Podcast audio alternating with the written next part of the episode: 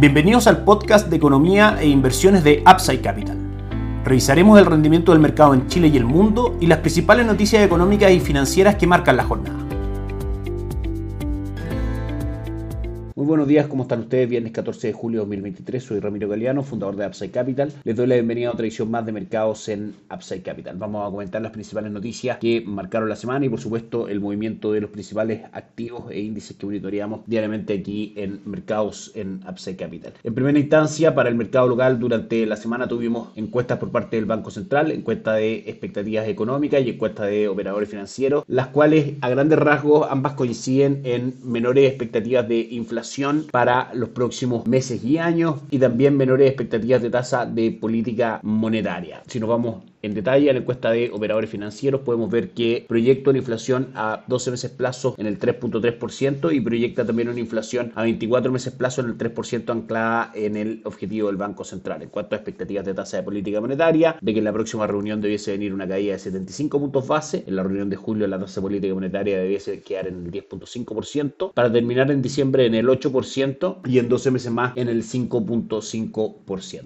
Por otra parte, la encuesta de expectativas económicas plantea que a diciembre de 2023 deberíamos tener también un 4.2% de inflación, que en 11 meses más la inflación debería estar en el 3.5% y en 23 meses más en el 3%, confluyendo por supuesto a la meta del Banco Central. También muestra que la rebaja de tasa de política monetaria para la reunión de julio debe ser de 75 puntos base, que la tasa quede en el 10.5%, en diciembre en el 8% y finalmente tener una tasa de política monetaria en 11 meses más en el 6% y en 23 meses más en el 4%. Por último, otra cifra importante publicada durante la semana fue el informe de finanzas públicas por parte del gobierno, donde rebajó las expectativas de crecimiento de Chile para este 2023 al 0.2%, desde el 0.3% del informe anterior de finanzas públicas realizado el primer trimestre, pero viendo esta cifra en general podemos ver que las proyecciones del gobierno están muy por debajo del potencial de crecimiento de nuestra economía. Con todo esto podemos concluir que vamos a tener una actividad económica claramente con poco dinamismo, una tendencia a la baja en la inflación que provocará también una tendencia a la baja en las tasas del mercado y un alza en el valor de los bonos de renta fija, perjudicando el rendimiento de depósitos a plazo y de fondos money market. En palabras bastante simples, en palabras bastante simples, la caída en la tasa de política monetaria es un factor alcista para la renta fija local. Desde ese punto de vista, nuestra recomendación de inversión para corto plazo se mantiene en money market con el fondo Itaú Performance con un retorno superior al 5% durante el año, lo mismo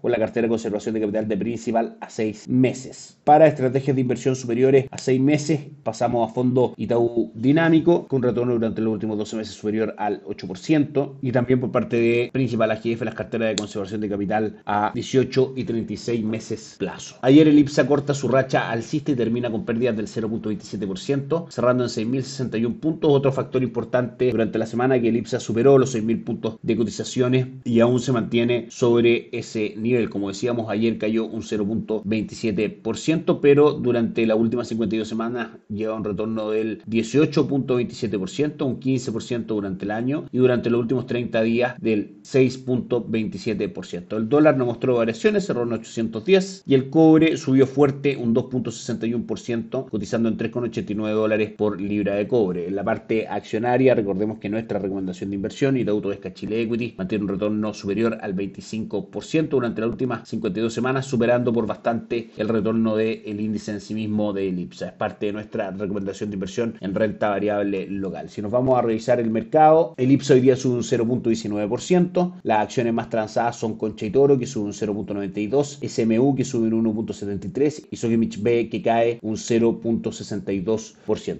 En cuanto al dólar, muestra un upside hoy día de aproximadamente 4 pesos, cotiza en 814, de mantenerse esta presión alcista podría ir a buscar como máximo niveles de 824. Sin embargo, creemos que en el dólar hay dos fuerzas que están contrapuestas. En primera instancia, el dólar index, el dólar en el mundo que ha tendido a caer principalmente esperando el fin del ciclo de alza de tasa de política monetaria, con una menor tasa de política monetaria en sí misma anclada al dólar, por ende con un dólar en el mundo a la baja, pero por otro lado tenemos al mercado local esperando caídas fuertes en la tasa de política monetaria que claramente disminuirían el atractivo del peso chileno como instrumento de inversión, de manera que por parte de la política monetaria en Chile el dólar peso es alcista y por la política monetaria de Estados Unidos el dólar peso es bajista. Vamos a ver finalmente cuál es la que termina mandando en ese sentido. Desde nuestro punto de vista, impulsos de corto plazo tendrán que ver con la tasa política monetaria local e impulsos de largo plazo tendrán que ver con la tasa política monetaria en Estados Unidos. El cobre hoy día marca sin movimientos 3,94, subiendo hasta ahora un 0.01%. Técnicamente hablando, habíamos dicho que en 3,95 estaba la próxima resistencia. El cobre ya ha llegado aproximadamente a esos niveles o le falta muy poco para poder concretarlo. Si es que viene un impulso alcista para el cobre que ha sido impulsado principalmente por la caída del dólar en el mundo y por las proyecciones de mayor actividad, podríamos ver al cobre superando los 4 dólares por libra de cobre y llegando a 4,11 dólares por libra de cobre. Vamos a estar atentos, por supuesto, a esos movimientos. Nos vamos rápidamente a Wall Street, donde ayer los tres índices tuvieron buen retorno. Dow Jones arriba 0,14, S&P 500 arriba 0,85 y Nasdaq un 1.58% también de retorno. En términos semanales, Dow Jones encamina una subida del 0.9%, S&P 500 del 2.5% y el Nasdaq del 3.5%. Las principales noticias para Estados Unidos fueron durante la semana las siguientes. Tuvimos IPC el día miércoles, la cifra más relevante de todas maneras de la semana, donde en su medición anual el IPC quedó en el 3%, por debajo del 4% mostrado en el mes de mayo y por debajo del 3.1% donde estaban las expectativas del mercado para esta entrega de junio. 0.2% fue el crecimiento mensual del IPC total, por debajo del 0.3% que el mercado esperaba. Y el IPC subyacente marcó un 4.8% en su medición anual, por debajo del mes anterior en las expectativas del mercado y en su medición mensual un avance del 0.2% también por debajo del 0.3% que el mercado esperaba. Esto por supuesto llenó de esperanza a los mercados para que si bien con un 80-90% de probabilidad el mercado tiene descontado de que en la próxima reunión la Reserva Federal va a seguir subiendo las tasas, esperamos que esta sea la última de este ciclo de alza de tasas tan agresivo, de hecho el más agresivo en los últimos 40 años. También ayer se entregó las peticiones semanales por subsidio de desempleo por debajo de lo esperado, que habla todavía de un mercado laboral bastante sólido en línea con lo que fue, por ejemplo, la entrega de la tasa de desempleo el viernes anterior, que marcó también en línea con lo esperado, y se entregó el índice de precios al productor, esta vez con una caída también a un crecimiento del 0.1% por debajo del crecimiento que se esperaba del 0.2% que era el consenso de mercado. En todo este contexto, S&P 500 mantiene un retorno durante el año del 17 7.68%. Durante todo el año hemos dicho que es parte de nuestra recomendación de inversión a través de las carteras de plataforma Allfans de Perchin con retornos de la estrategia agresiva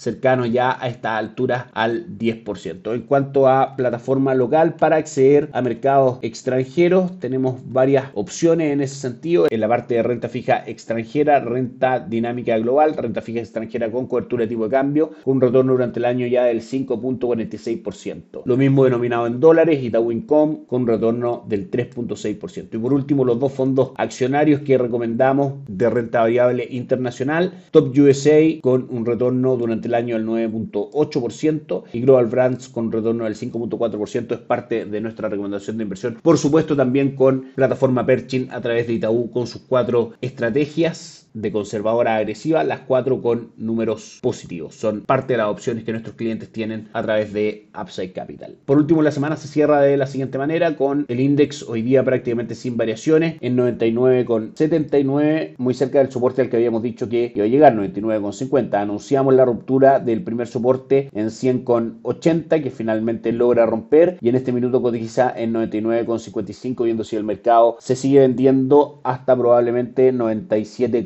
50 o se mantiene por un tiempo lateral en los niveles actuales. En Asia la jornada es mixta con Nikkei 225 cayendo un 0.09, Hansen de Hong Kong arriba un 0.33 y el índice de Shanghai subiendo un 0.04. Para Europa, pequeñas pérdidas en las principales plazas bursátiles, el DAX alemán cae un 0.26 y el Eurostock 600 cae un 0.16, la única plaza bursátil es la de Francia, en terreno positivo, que sube un 0.10%. Y en Estados Unidos, hasta ahora el ánimo bursátil es positivo, con el Dow Jones subiendo un 0.28, S&P 500 subiendo un 0.19 y Nasdaq subiendo un 0.41. Eso todo por hoy. Que tengan un excelente fin de semana. Nos encontramos el lunes. Chao, chao. Gracias por escuchar el podcast de Economía e Inversiones de Upside Capital.